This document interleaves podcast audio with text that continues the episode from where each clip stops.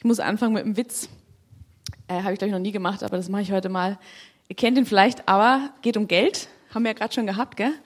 Und zwar ähm, ist ein, ein Gottesdienstbesucher in der Synagoge und sieht den Rabbi am, ganz am Ende vom Gottesdienst in der, ich weiß nicht, wie man das nennt, Sakristei auf Jüdisch, weiß ich nicht, also halt in dem Raum, wo die ihre Sachen da lagern und der sieht, wie er das ganze Geld, was eingesammelt wurde, wie er das immer so hochschmeißt und dann wieder aufsammelt und wieder in den Korb tut und dann wieder hochschmeißt. Und dieser Gottesdienstbesucher denkt sich, was ist denn mit dem Rabbi los? Der hat ja wohl nicht mehr alle Tüten auf dem Regal. Und dann fragt er den, ja, sag mal, was machst denn du da? Du kannst doch nicht so mit dem Geld umgehen, das geht doch gar nicht. Und dann sagt der Rabbi, ja, weißt du, das ist bei uns so, dass all das, ähm, was Gott oben behält, das hat er und alles, was wieder runterfällt, das gehört uns. Also so kann man auch Zehnten geben. ja, schön. Ich freue mich, dass ich wieder hier sein darf. Und ähm, heute habe ich meinen Ehemann nicht nur mitgebracht, sondern der war ja schon oft dabei, sondern der wird nachher auch noch spielen am Klavier. Und da freue ich mich sehr drauf. Und das Schönste ist aber, dass Jesus hier ist und dass du hier bist und dass der Heilige Geist hier ist und dass er heute wirklich was tun will und es schon getan hat im Lobpreis, im Gebet. Und ich bitte dich, dass du einfach mal deine Hand auf dein Herz legst und einfach mal für dich sagst, Jesus, ich empfange das, was du für mich hast. Deine Wahrheit, deine Liebe. Und all das, was du für mich heute hast, das nehme ich an. Amen ähm, als ich vorbereitet habe, da habe ich einfach Jesus gefragt, so was, was wäre denn irgendwie gut für die Gemeinde zu, zu hören? Was wäre denn so ein, ein, Thema oder so ein, ja, was, was soll ich denn sagen? Und sofort hatte ich das Wort, einen ganz starken Eindruck und das Bild, die Tempelreinigung. Und dann dachte ich, ach Jesus, das ist aber nicht schön. Das, das klingt so, so ernst und also, ihr wisst, Tempelreinigung kennt jeder von euch, gehe ich mal davon aus. Jesus war total sauer, als er in Jerusalem war, im Tempel, weil er gesehen hat, was da vor sich gegangen ist. Und wir, wir mögen ja den Jesus lieber, dass er so lieb ist und heilt und solche Sachen. Ne? Aber da ist er richtig ausgerastet. Und die Geschichte, die lesen wir jetzt mal zusammen. Die steht zum Beispiel im Matthäus 21 ähm, ab 12. Und Jesus ging in den Tempel Gottes hinein und trieb alle hinaus, die im Tempel verkauften und kauften, und stieß die Tische der Wechsler und die Stühle der Taubenverkäufer um. Und sagte zu ihnen, es steht geschrieben, mein Haus soll ein Bethaus heißen, ihr aber habt eine Räuberhöhle daraus gemacht. Und es kamen Blinde und Lahme im Tempel zu ihm, und er heilte sie. Als aber die Hohepriester und Schriftgelehrten die Wunder sahen, die er tat, und die Kinder im Tempel schrien, Hosianna, dem Sohn Davids, entrüsteten sie sich sehr und sagten zu ihm, hörst du, was diese sagen? Jesus sagte zu ihnen, ja. Habt ihr nie gelesen? Aus dem Mund der Unmündigen und Säuglinge hast du dir Lob bereitet. Und er verließ sie und ging zur Stadt hinaus nach Bethanien und blieb die Nacht dort. Also die Geschichte, die kenne ich lange schon und ihr auch, denke ich mal. Und wir wissen, vielleicht haben wir eine bestimmte Vorstellung, Jesus ist da richtig so zornig. Es heißt sogar an einer anderen Stelle, er macht sich eine Geißel, eine Peitsche und fängt richtig an, diese, die Wechsler, die Geldwechsler und die Taubenhändler und die Schafshändler und alle rauszutreiben und ist richtig, richtig wütend. Und der Punkt ist, Jesus wusste, dass dort geopfert war. Der war nicht wütend, dass da Tiere sind, gell? Also das wusste er, dass dort geopfert wird. Das war ganz normal für ihn.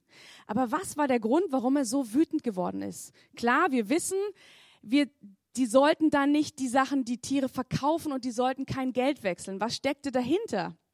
Die haben nämlich die Leute wirklich betrogen. Die haben gesagt, ja, bringt uns das Lamm oder die Taube, was ihr opfern wollt, und wir schauen uns das an, und wenn das ganz makellos ist, dürft ihr das opfern, wenn nicht, dann könnt ihr von uns eins kaufen. Und die mussten auch Geld wechseln. Die normale Währung hat dort im Tempel nicht gegolten. Jesus sieht nicht nur das, was vor Augen ist, sondern er sieht das, was dahinter ist. Das Geistliche. Die Tiere, äh, mit denen hatte der bestimmt kein Problem. Aber der hatte das Problem damit, dass die Leute das, was ein Bethaus sein soll, ein Tempel, wo die Heiligkeit, von der wir heute so viel gesungen haben, wo die Heiligkeit Gottes wohnen soll, dass das in so eine Räuberhöhle, in so ein Kaufhaus, in so ein Bazar umgetauscht wurde. Und wisst ihr, was keinen Platz mehr dann hatte in dem Tempel? Ihr wisst ja, wenn ich frage, ihr dürft antworten. Einfach reinrufen. Was hatte keinen Platz mehr? Der Heilige Geist oder Gott selber, die Anbetung. Das hatte keinen Platz mehr.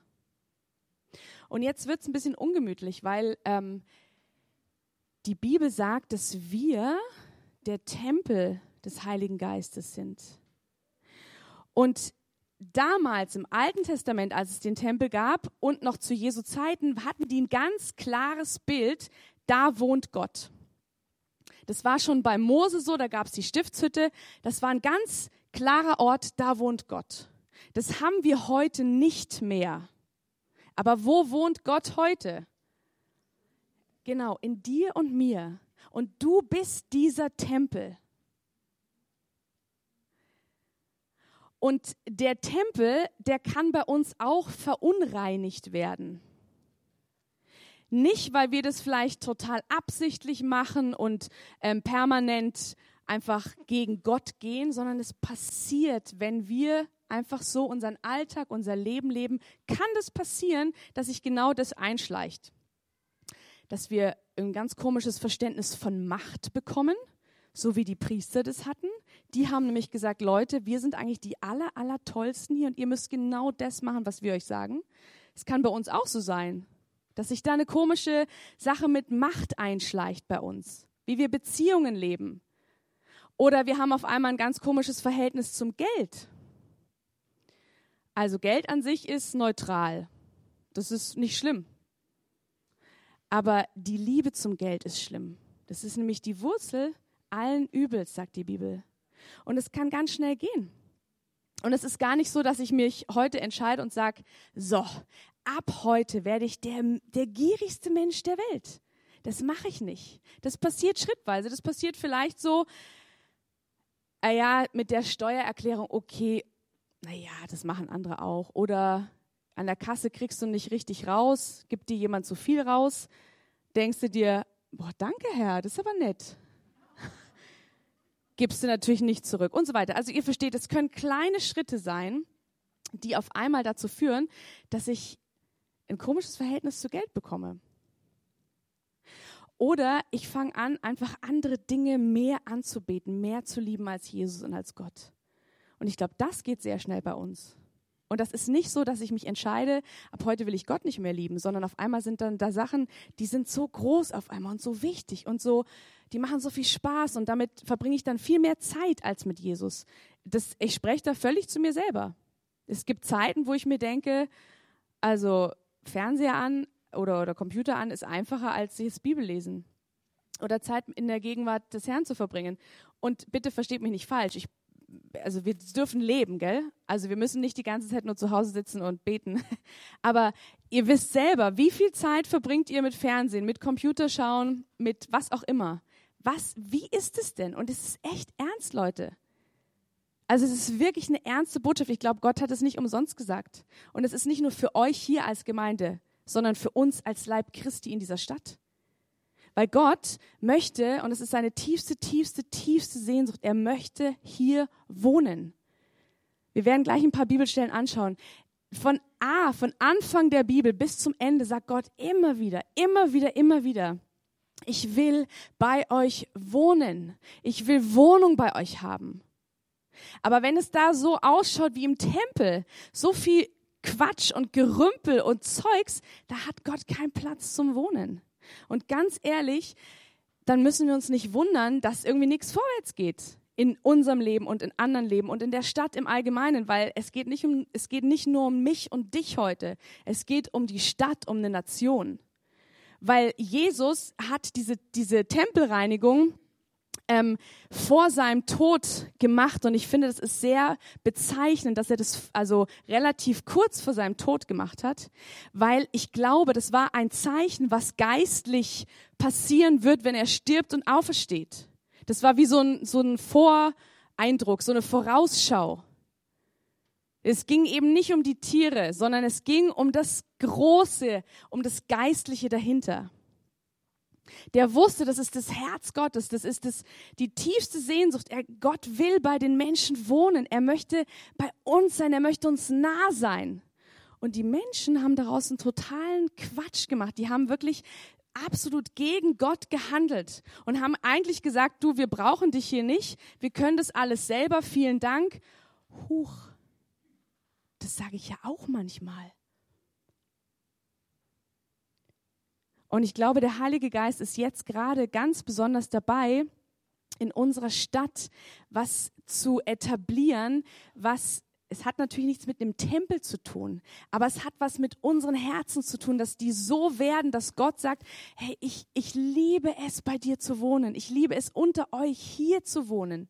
Ich liebe es, in deinem Hauskreis zu wohnen. Ich liebe es, in deiner Familie zu wohnen. Das ist, oh, das ist so schön. Ich glaube, Gott würde genau das sagen und zum Ausdruck bringen. Und wenn wir Lobpreis zusammen singen und das wirklich uns so, so fallen lassen können in die Gegenwart Gottes, dann spüren wir das. Aber dieses, diese Haltung, die kann immer sein. Und Gott sagt ja nicht, ich möchte übrigens sonntags immer bei euch wohnen. Ich habe Zeit zwischen 10 und 12.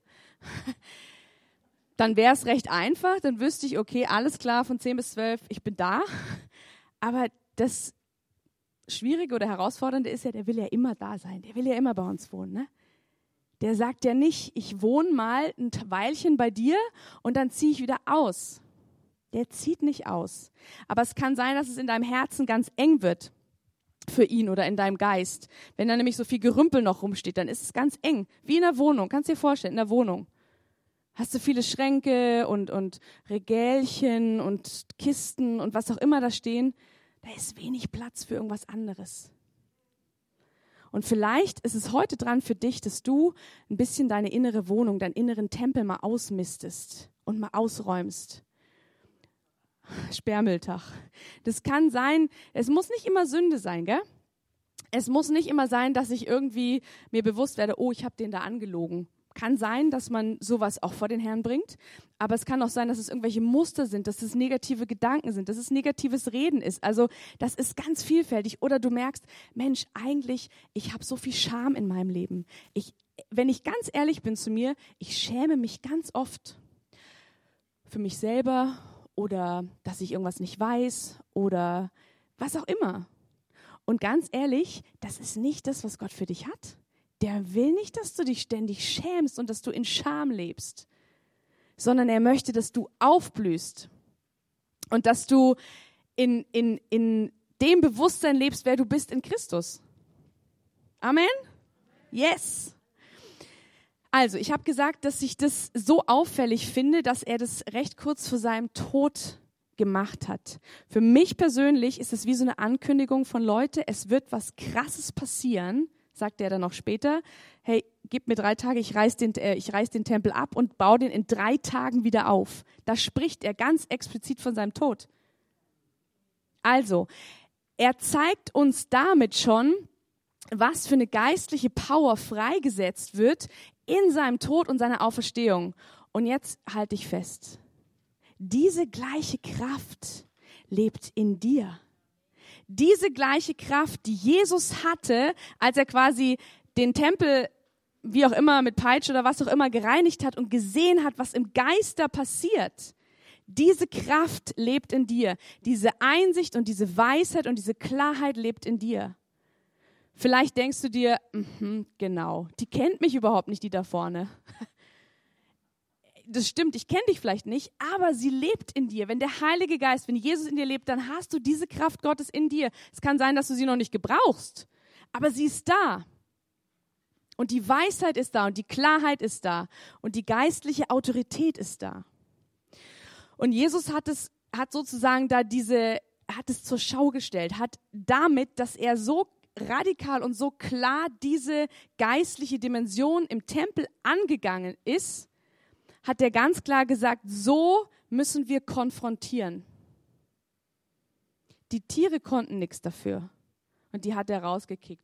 Ich weiß nicht, ob er es mit dem Fuß gemacht hat, aber auf jeden Fall, er hat die rausgeschmissen. Tische umgeschmissen, Taubenkäfige umgeschmissen. Also das war, glaube ich, ein richtiges Toho Wabuhu. Das war richtig, da ging es richtig zur Sache. Und das darf es bei uns auch. Das darf es bei uns auch. Wenn du deinen inneren Tempel reinigst, dann darf es auch zur Sache gehen. Dann muss es nicht still und nett und heimlich und sowas sein, sondern es kann auch mal krachen. Da können auch Tränen fließen oder so, ja? Das ist gar nicht schlimm, das ist gut, weil Reinigung ist wichtig und es ist manchmal unschön, aber es hat immer einen unglaublich guten Effekt. Und damals bei Jesus hatte es nicht nur den wirklich guten Effekt auf den Tempel, sondern auf die ganze Stadt. Und wenn du und ich, wenn wir unsere Tempel reinigen und wenn wir in dieser, ja, in dieser Ehrfurcht, Heiligkeit, Gegenwart Gottes leben, dann wirst du vielleicht von, von Gott den Auftrag mal bekommen, irgendwo anders auch so eine Reinigung zu tun, weil du nämlich geistlich siehst. Weil du nicht mehr nur beurteilst oder siehst, okay, der Mensch, der ist jetzt immer so traurig, verstehe ich gar nicht, oder der ist immer so, der lacht nie. Dann könntest du dir denken, Mensch, ja, hat vielleicht ein schweres Leben oder so. Und auf einmal zeigt dir der Heilige Geist, nee, nee, nee, diese Person hat vielleicht irgendwelche geistlichen Sachen da, schleppt die mit sich, irgendwelche Geister der Traurigkeit, sage ich mal dann musst du dich nicht fürchten, sondern du sagst einfach, ich binde diesen Geist in Jesu Namen und ich binde ihn an das Kreuz von Jesus Christus. Das kannst du tun. Du hast diese Autorität. Du musst es nicht dieser Person ins Gesicht sagen. Also wenn es jetzt irgendwie auf der Straße wäre, das wäre dann vielleicht ein bisschen schräg. Also es sei denn irgendwie, Gott gibt diese Situation so, dass es möglich ist. Aber stell dir vor, du triffst dich mit jemandem und du hast irgendwie das Gefühl, oh Mensch, also ich spüre, irgendwas ist einfach, das ist so schwer, die andere Person. Dann ist es nett, die aufzumuntern. Aber es bringt halt nur so einen Meter was. Irgendwann ist die wieder total traurig. Aber wenn du mit deinen geistlichen Augen siehst, kannst du das angreifen, was Jesus angegriffen hat, nämlich das Geistliche dahinter. Weil er hat nämlich die Mächte und Geister zur Schau gestellt, ich denke, diese Schriftstelle kennt ihr auch in Kolosser. Und der macht es ja nicht einfach, weil meist gehört halt dazu, sondern das ist ja ein Beispiel für uns, wie wir damit umzugehen haben. Wir können selbstverständlich in einer Stadt, in einer Gesellschaft leben, die sich immer mehr im Moment von Gott wegbewegt und zwar in rasanter Art und Weise. Und dann können wir schon sagen, oh, das ist echt, das ist alles schon schlimm. Und Mann, und wir sind so, ich wissen gar nicht genau, was wir machen sollen. Und Gott, aber du musst eingreifen jetzt, Gott. Ja, das ist unser Herzensschrei, dass Gott eingreift, genau. Aber wie greift Gott ein? Das kann sein, dass du deine Autorität gebrauchen musst. Und dass du zum Beispiel in einer Stadt, in deiner Nachbarschaft Leute kennst, die, ich bleibe jetzt mal bei dem, bei dem Beispiel, die immer traurig sind dann frag doch mal den Heiligen Geist, was ist denn da los? Und binde das, was der Heilige Geist dir zeigt. Vielleicht bist du sogar berufen, für Politiker zu beten. Und dann, ich, ich denke, wir sollen nicht beten, so bitte mach Gott, dass die ähm, gute Entscheidungen treffen, sondern frag doch mal den Heiligen Geist, ähm, wie soll ich denn für die beten? Und gibt es vielleicht was, was du mir zeigen kannst, was da, was bewegt denn diesen Politiker? Warum, warum trifft er solche Entscheidungen? Und vielleicht zeigt der Heilige Geist dir ganz genau etwas und dann geht es an im Geist. Und das ist unsere Autorität, die wir haben, selbst wenn ich jetzt nicht in Berlin hocke und du auch nicht. Wir regieren da halt in der Art und Weise nicht mit. Aber Gott sagt, wir regieren an himmlischen Örtern. Und das ist nochmal eine Stufe höher.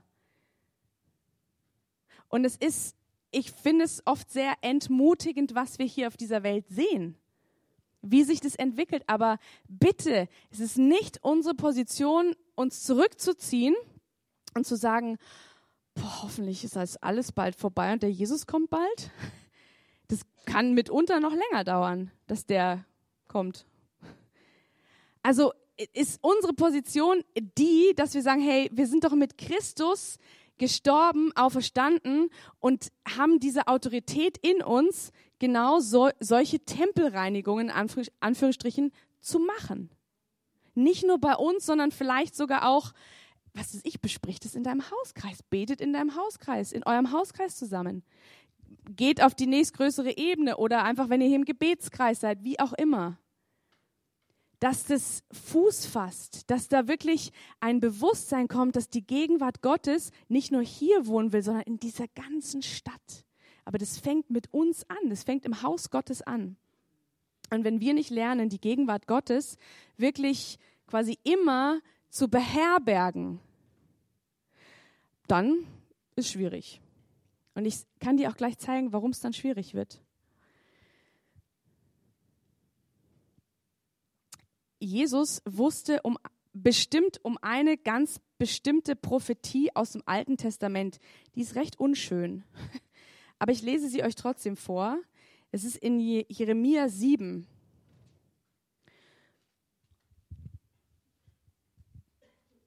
Und da heißt es, äh, Überschrift heißt die Tempelrede. Dies ist das Wort, das vom Herrn zu Jeremia kam tritt ins Tor im Haus des Herrn und predige dort dieses Wort und sage, Hört das Wort des Herrn, ihr alle von Juda, die ihr zu diesen Toren eingeht, um den Herrn anzubeten. So sagt der Herr Zebaoth, der Gott Israels, bessert euer Leben und Wesen, so will ich bei euch wohnen an diesem Ort. Verlasst euch nicht auf die Lügen, wenn sie sagen, hier ist doch der Tempel des Herrn, hier ist doch der Tempel des Herrn, hier ist doch der Tempel des Herrn. Tatsächlich steht es da dreimal. Also übersetzt könnte man sagen, ah ja, ich bin doch Christ. Ah ja, ich gehe doch in die Gemeinde. Ah ja, ich bin doch im Gebetsteam. Ah ja, ich bin doch im Ordnerdienst oder was auch immer. Und dann sagt Gott, ja, schön für dich. Aber es bringt dir nichts, aber auch gar nichts. Und ich finde das krass. Also ich finde das aufrüttelnd. Ich kann mich darauf nicht ausruhen. Ich kann nicht einfach sagen, hey, aber Jesus, weißt du, ich bin schon 40 Jahre Christ. Das muss doch schon irgendwas zählen. Dann geht es weiter, sondern bessert euer Leben und Wesen, indem ihr wirklich einer den anderen, dem anderen Recht tut und den Fremdlingen, Waisen und Witwen keine Gewalt antut und an diesem Ort kein unschuldiges Blut vergießt und folgt nicht anderen Göttern zu eurem eigenen Schaden. Dann will ich immer und ewig bei euch wohnen an diesem Ort, in dem Land, das ich euren Vätern gegeben habe. Aber nun verlasst ihr euch auf Lügen, die nichts nütze sind.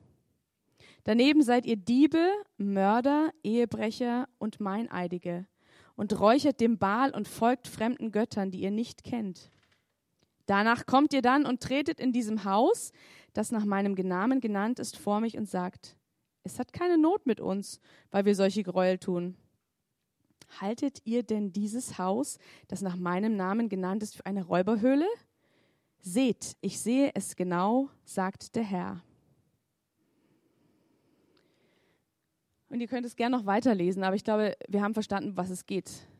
Also Gott hatte mit den Israeliten immer wieder mal das Problem, dass sie gesagt haben, ja gut, wir sind das Volk Gottes, passt doch, wir können machen, was wir wollen. Und dann sind sie wegge weggegangen vom Herrn und dann ging es ihnen schlecht. Und dann gab es wieder einen Richter oder einen Propheten, der die irgendwie wieder zurückgeholt hat. Und es ging immer hoch und runter, hoch und runter. Und wir leben natürlich in einer anderen Dimension, in einem anderen Bund, aber die Prinzipien sind die gleichen. Also ich kann mich entscheiden, ich kann sagen, hey, passt alles, ich bin Christ, ich bin getauft, ich bin was auch immer und ich arbeite in der Gemeinde mit, aber innen drin ist mein Tempel einfach eine einzigste Räuberhöhle oder mein Leben ist eine Räuberhöhle. Es ist, vielleicht ist es jetzt nicht so extrem hier mit Diebe und Mörder, aber wir können ja auch in anderer Art und Weise, wir müssen ja nicht mit einem Messer oder sowas morden, ich kann auch mit Worten umbringen. Ich kann mit Worten echt richtig schlimm verletzen. Also die Prinzipien sind genau die gleichen. Auch wenn nicht mehr das, was im Alten Testament steht, 100 ähm, Prozent für uns so stimmt, weil wir einfach unter einem neuen, in einem neuen Bund leben, sind die Prinzipien die gleichen, weil Gott ist der gleiche. Und diese Tempelrede ist schon echt ziemlich ernst. Und jetzt sage ich dir, warum es Gott so krass wichtig ist, dass er bei uns wohnen will, dass er Wohnung nehmen will in uns, in uns, in dir. Der Allmächtige, der Heilige, dieser großartige Gott will in dir wohnen und sich ausbreiten. Der will nicht nur so ein Zimmer-Apartment bei dir haben, sondern der will die ganze Wohnung haben. Der will überall wohnen. Wir sind sein Tempel. Und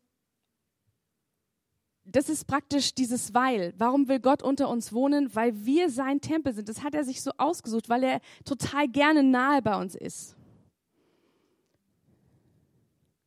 Das Zweite, wenn die Gegenwart Gottes kommt, wenn Gott in dir wohnt, wenn Gott in einer Gemeinde wohnt, wenn Gott in einer Stadt wohnt, vielleicht dadurch, dass Christen zusammenkommen und regelmäßig beten und anbeten, indem sie ihr Leben immer wieder in, ins Reine bringen, immer wieder ihren Tempel entmüllen, dann passiert Folgendes, dass nämlich der Shiloh kommt. Wisst ihr, was Shiloh heißt? Seid mutig? Ja, fast. Frieden. Und es ist total interessant. Es gibt viele Stellen, wo es ganz explizit um diesen Shiloh geht. Also es steht immer Silo in Deutsch, aber ich finde, es klingt so doof.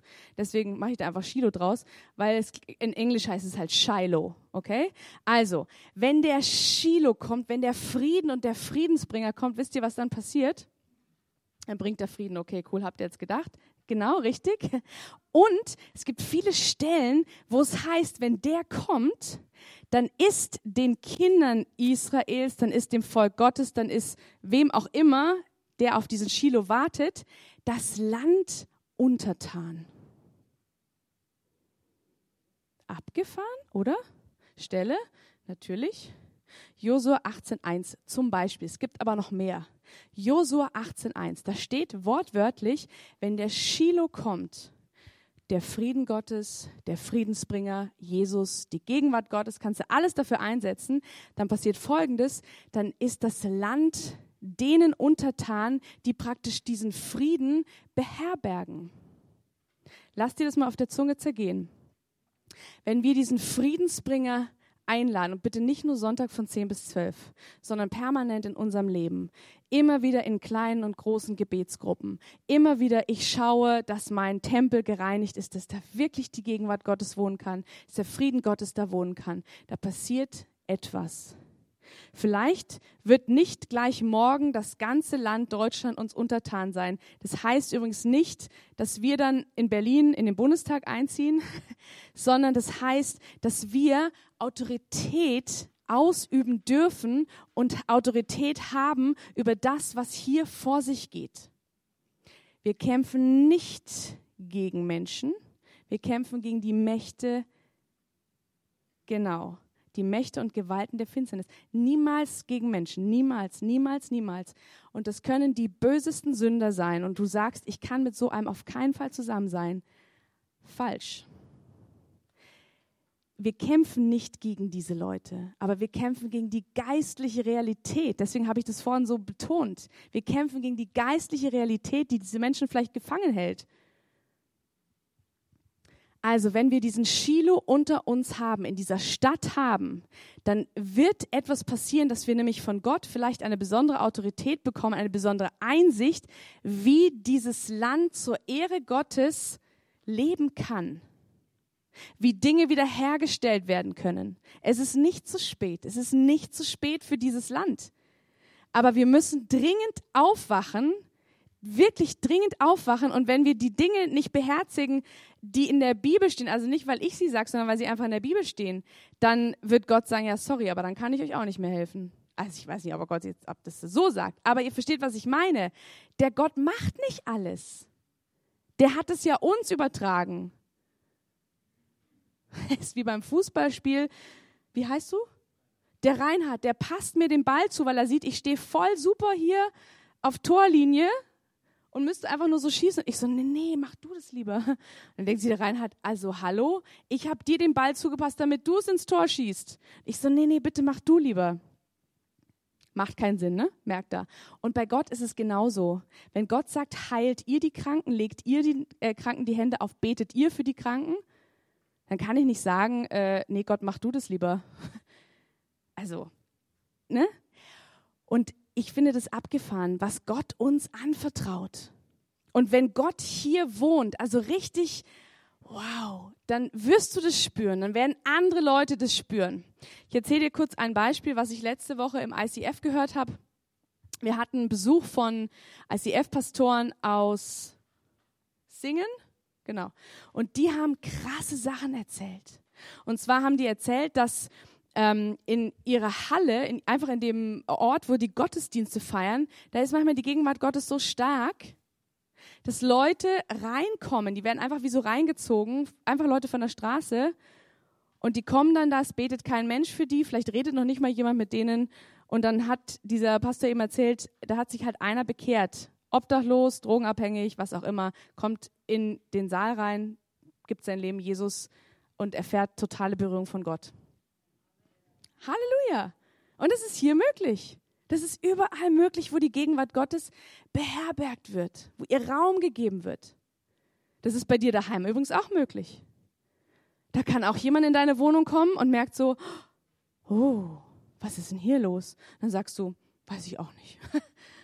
Und dann setzt sie sich hin und dann erzählt sie dir vielleicht, oh, ich habe so Knieschmerzen. Und entweder du betest oder du betest nicht und die Gegenwart Gottes ist so stark und sie wird geheilt.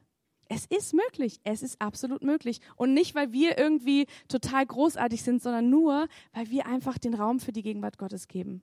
Und dass wir beten, keine Frage. Es gehört manchmal dazu und das Predigen gehört auch dazu. Aber die Gegenwart Gottes ist das, was wir dringend brauchen. Und zwar nicht nur immer in den Gemeinden im Sinne von in unserem, das, was wir kennen, wo wir uns gut fühlen, sondern ich glaube, wir müssen dringend über den Tellerrand herausdenken und sagen, wir brauchen diese Gegenwart Gottes in der Stadt. Und da gibt es Möglichkeiten, sich mit anderen Christen zusammenzutun, zu beten, ähm, regelmäßig Lobpreis zu machen, sich auszutauschen und für die Anliegen zu beten, die auf Gottes Herzen sind. Dritter Punkt.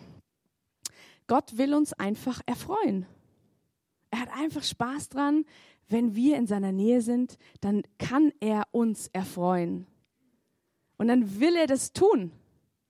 Steht zum Beispiel in Jesaja 56, 7.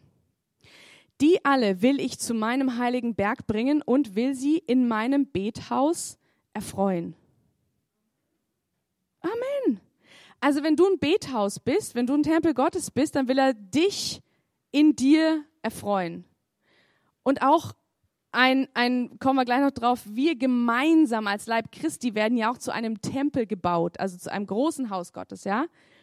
Und da ist Freude. Gibt andere Bibelstelle, kennst du Psalm 16? Du tust mir kund den Weg zum Leben. Vor dir ist Freude die Fülle. Es ist gar nicht so schlimm. Also wenn Gottes Gegenwart da ist, dann muss nicht immer nur Freude sein. Aber du wirst wenn du vielleicht in einer schwierigen Situation bist und du merkst, die Gegenwart Gottes kommt, dann kann es sein, dass du nicht gleich die Freude empfindest. Aber da passiert was Tiefes in dir, was trotzdem die Handschrift Gottes trägt. Vielleicht kommt noch mal Schmerz hoch, aber danach kommt die Freude. Vielleicht muss noch mal der Dreck rausgenommen werden. Vielleicht muss noch mal entrümpelt werden. Aber danach kommt die Freude. Epheser 2, jetzt aber in Christus seid ihr, die ihr einst ferne wart, nahe geworden durch das Blut Christi. Also du bist nahe geworden, du bist nahe zu Gott gekommen durch das Blut Jesu. Gott sei Dank nicht durch unsere eigene Anstrengung. Das wäre schön blöd. Dann würden wir niemals nahe zu Gott kommen und Gott würde sich niemals zu uns nahen. Es geht nur durch Jesus, es geht nur durch das Kreuz, es geht nur durch das Blut was ich schon kurz gesagt habe, wir, wir, jeder von uns wird zu einem geistlichen Haus erbaut, wenn er das zulässt, und wir gemeinsam als Leib Christi werden zu diesem Tempel gebaut und jeder von euch ist lebendiger Stein. Also es ist ich, aber auch viel größer. Und jetzt noch der letzte Punkt, dann komme ich zum Ende. Ähm, die Tempelreinigung in uns, da habe ich schon ein bisschen was drüber gesagt. Und ich möchte jetzt einfach noch ein ganz konkretes Beispiel sagen, wie das aussehen kann und aussehen sollte. Ich weiß, dass ich zu Menschen rede, die Jesus kennen, die wissen, worum es geht, die erlöst sind. Es ist mir bewusst. Und trotzdem glaube ich, sind wir manchmal, haben, vergessen wir manchmal Sachen oder es ist uns nicht mehr so wichtig oder wir denken, mh, mm, ach, das wird schon. Keine Ahnung. Wenn ich Tempelreinigung betreibe, dann ist es total wichtig, dass ich weiß, das Kreuz ist nicht das Ziel sondern es ist der Anfang. Wir haben hier leider kein Kreuz mehr, deswegen deute ich auf diese Flagge, weil da steht Jesus und du stellst dir einfach ein Kreuz vor. Ja, das ist mir zu klein. Ich brauche was Großes. Also das ist jetzt hier einfach in deiner Vorstellung ein großes Kreuz. Und oft denken wir vielleicht, das ist das Ziel. Ich bin jetzt bei Jesus angekommen, ist das Ziel. Das ist aber gar nicht richtig. Weil das Kreuz ist der Anfang. Ich gehe zum Kreuz mit meiner Last, mit meiner Trauer, mit meiner Sünde, mit meinem Schmerz und ich lege das ab. Das wissen wir und das tun wir hoffentlich alle regelmäßig. Das ist nämlich Tempelreinigung. Ich lege das vor Jesus ab. Ohne Jesus geht's niemals. Egal wie lange wir Christ sind, egal wie toll wir sind, das Kreuz ist immer, immer, immer das Zentrum. So, ich schütte mein Herz aus, ich lege alles ab, alle meine Lasten und so weiter. Super. Dann habe ich vielleicht sogar schon gelernt, ich darf mir von Gott Wahrheit holen. Ich darf mir von Gott Freude abholen, Frieden. Ich darf ihn fragen, okay Gott, ich habe dir jetzt so viel gegeben, aber was, wie füllst du mich? Füll du mich, zeig du mir mit was? Dann schenkt er dir vielleicht besonders große Freude oder Frieden oder was auch immer. So, dann nimmst du das, freust dich und gehst wieder zurück. Aber das ist eigentlich falsch. Weil wir sollten, Robert, ich brauche dich mal kurz. Stell dich mal so mit dem Rücken zu mir vor den Jesus. Genau. Ich gehe zum Kreuz und ich gehe nicht wieder zurück. Ich gehe nicht wieder zurück in die alten Gedanken, alten Muster, alten was auch immer, sondern ich gehe durch das Kreuz durch und ich gehe weiter, weil da drüben ist nämlich die Herrlichkeit. Und das heißt, ich bin eine neue Schöpfung. Amen. Und ja, na klar habe ich noch Dinge, die ich vielleicht wieder zum Kreuz bringen muss. Aber ich gehe nicht mehr zurück in das Alte. Das ist alt. Da gehen wir nicht mehr zurück, sondern du gehst weiter ins Neue, in das verheißene Land. Du gehst dahin, wo das Königreich Gottes ist und durch dich und mit dir gebaut wird. Und du gehst dahin, wo die Wunder und die Heilungen und die Zeichen passieren. Danke dir. Amen. Aber das geht nur durchs Kreuz. Wir müssen dahin und zwar immer und immer wieder. Und wenn du dir denkst, ja, heute oder gestern, die Person hat schon wieder nicht gegrüßt. Wirklich, es sind ja manchmal so völlig banale Sachen. Aber dann denken wir uns, ja gut, ich merke mir das mal, schauen wir mal, wie sich das entwickelt. Und dann grüßt sie dich die nächsten drei Male nochmal nicht. Und dann sagst du dir, okay, alles klar, ich wusste es, ist ganz klar. Aber ich mag die eigentlich auch nicht, die Person. Versteht, was da passiert? Genau diese kleinen Dinge, die dürfen wir gar nicht unterschätzen, sondern bringen sie doch zum Kreuz. Dann sagst du zu Jesus, Jesus, weißt du, ich finde das total blöd, dass die mich immer nicht grüßen. Ich verstehe das nicht. Aber ich gebe dir jetzt einfach diese, diesen Unmut, vielleicht auch diesen kleinen Schmerz, den ich darüber habe, und ich gebe dir das. Und jetzt zeig du mir bitte, wie ich damit umgehen soll. Wir können uns nicht leisten, sowas in uns zu behalten. Das können wir uns nicht leisten. Weil der Feind, der schläft ja nicht, der weiß ja genau. Ah, sehr schön. Da kann ich jetzt, da kann ich jetzt was machen. Die hat eh schon angefangen, die andere Person nicht mehr zu mögen. Passt mir ganz gut. Und weiter geht's. Tempelreinigung ist essentiell für uns, damit die Gegenwart Gottes wirklich unter uns wohnen kann, in einer Art und Weise, die wir noch nicht kennen, die wir noch nicht kennen. Und es kann sein, dass, dass du von mir aus eine Woche lang zu Jesus gehst und nur heulst. Und dann denkst du dir so, äh, ich bin überhaupt keine Heulsuse, was ist denn da los? Dann lass es zu. Oder du bist eine Woche lang völlig euphorisch und total happy und voller Freude, was auch immer.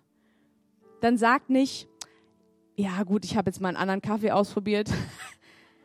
also, sondern nimm das und, sag, und, und nimm das mal an und sag, ja, boah, krass, Jesus, das ist jetzt von dir. Ist das jetzt schon so, dass ich merke, dass der mir Gegenwart von dir ist?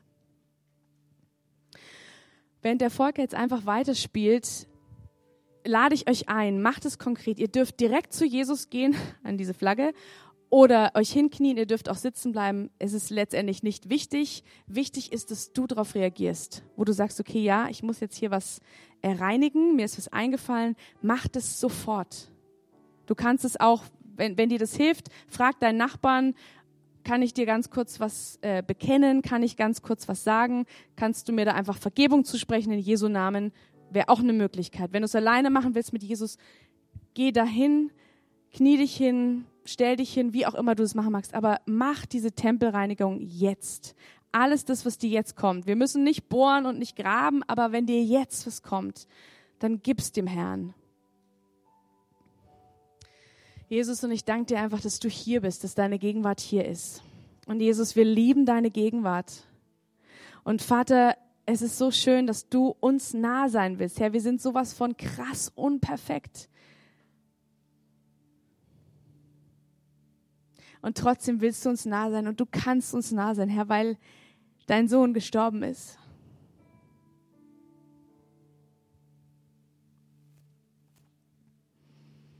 Und ich bete, Vater, dass wir wirklich wieder so diese, das so tief in uns spüren, wie ernst und wie ernsthaft es ist. Nicht freudlos, aber ernst. Dass du uns nah sein willst und was die Konsequenz davon ist. Nicht nur für uns selber, sondern für eine Stadt und für ein Land, für die ganze Nation. Vater, ich bete, dass du ganz tief in uns legst, diese Ehrfurcht, neue Ehrfurcht vor dir.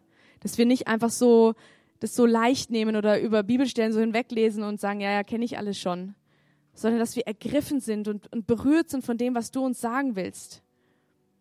Und ich bete, Vater, dass wo wir unsere Tempel reinigen müssen, dass wir das jetzt tun können, in aller Freimütigkeit zu dir kommen können und einfach dir die Dinge hingeben können, damit wir entrümpelt werden und dass wieder neu deine Gegenwart einziehen kann, Herr.